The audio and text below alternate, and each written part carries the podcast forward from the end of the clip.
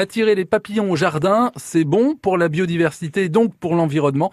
Sébastien Ridé, bonjour. Bonjour. Vous faites partie du CPIE Mayenne-Bamène, le centre permanent d'initiative pour l'environnement. L'arbre à papillons, si c'était une fausse bonne idée Alors, en effet, euh, on le voit fréquemment euh, dans nos espaces verts publics et privés. Tout cela partant d'une bonne volonté, l'idée de se dire « Oh, chouette, je vais pouvoir donner à boire aux papillons, puisque les papillons adultes ne mangent pas mais boivent avec leur trompe le nectar au fond des fleurs. » L'idée euh, de pouvoir accueillir ces papillons et les observer, euh, ça part d'une bonne intention, mais en fait, euh, c'est plutôt une fausse bonne idée. Mais alors pourquoi? Parce que ce fameux arbre à papillons, euh, de son nom scientifique Bugdelia davidi, un nom un peu barbare, c'est un arbre qui vient de Chine, c'est un arbre qu'on a importé sur nos territoires à vocation paysagère. Et le problème, c'est qu'il est devenu envahissant et il est considéré comme une plante envahissante sur notre territoire national. Mais pour les papillons, c'est pas bon alors du coup? Pour les papillons en eux-mêmes, euh, oui, ça va leur donner euh, à boire, mais les trois quarts du temps, en fait, sur les espaces où le Bugdelia envahit, il va empêcher toutes les plantes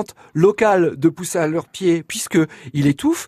Et en fait, le Bugdelia ne sert pas du tout aux chenilles. Il ne sert qu'à donner à boire. Et donc, si vous n'avez rien en dessous, eh ben les chenilles ne pourront pas manger. Donc, si les chenilles ne mangent pas, vous n'aurez jamais de papillons. Donc finalement, pour euh, attirer les papillons au jardin, qu'est-ce qu'on peut faire à la place? Laissez les orties. Merci beaucoup Sébastien Ridé. Cet éco-geste est à réécouter et à podcaster sur francebleu.fr.